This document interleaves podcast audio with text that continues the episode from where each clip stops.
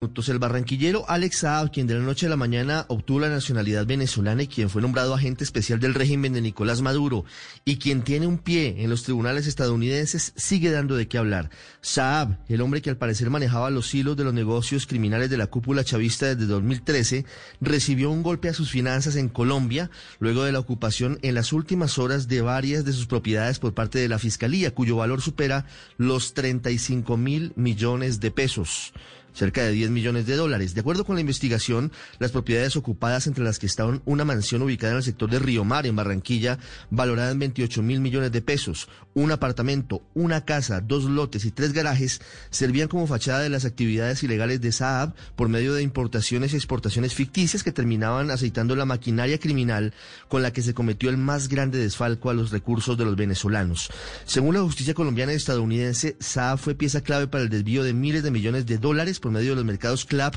para los venezolanos más pobres y además era pieza clave para la venta de miles de toneladas de oro a cambio de efectivo que le permitió tener oxígeno financiero a Maduro, a El Aizami, a Cabello y compañía en medio del bloqueo internacional a sus finanzas. Mientras eso sucede en Colombia, en Cabo Verde, país africano en el que permanece detenido, se viven horas cruciales previas a la determinación de la justicia de ese país sobre si Alex Saab es o no extraditado a Estados Unidos, en donde es requerido por varios delitos y en donde su testimonio sería clave contra Nicolás Maduro. La estrategia de defensa de Saab, manejada con mucha influencia desde Caracas, ahora sumó a un peso pesado del derecho. El polémico ex juez Baltasar Garzón entró al equipo de abogados con un comunicado en el que desvía la atención de las actividades criminales de su cliente hacia los posibles intereses políticos y diplomáticos detrás de su extradición. El testimonio de Alex Saab será determinante para saber el nivel de corrupción del régimen de Nicolás Maduro, pero la justicia colombiana también debe hacer todo lo que esté a su alcance para conocer hasta dónde llegaron las relaciones de este hombre en nuestro país.